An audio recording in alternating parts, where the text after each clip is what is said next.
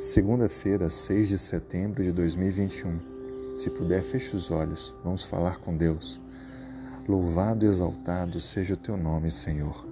Muito obrigado pelo despertar para um novo dia. Muito obrigado por nos guardar e nos alimentar de fé e esperança. Neste dia, te pedimos que o Senhor renove sobre nós as tuas bênçãos, teu cuidado, e o teu carinho imerecido que é derramado por nós, porque nada merecemos. Somos pecadores. A cada dia contemplamos, ó Pai, a necessidade que temos de Cristo, o nosso Salvador. E é por meio dele, pelas obras, pela vida dele, que suplicamos o teu favor. Senhor, colocamos em tuas mãos os pedidos que temos necessidades, sonhos, aspirações, súplicas. Destacamos alguns deles. Súplicas e pedidos que envolvem pessoas que conhecemos que estão passando por problemas familiares.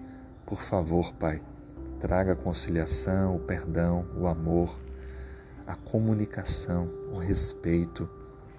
Oramos também, Pai, por pessoas que estão doentes, efetue a cura, restaure a saúde, por favor, Senhor.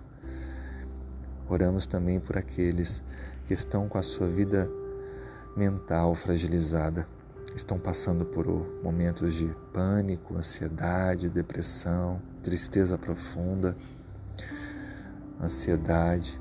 Por favor, Pai, traga a cura, traga a restauração da saúde, traga o equilíbrio, traga o conforto a paz.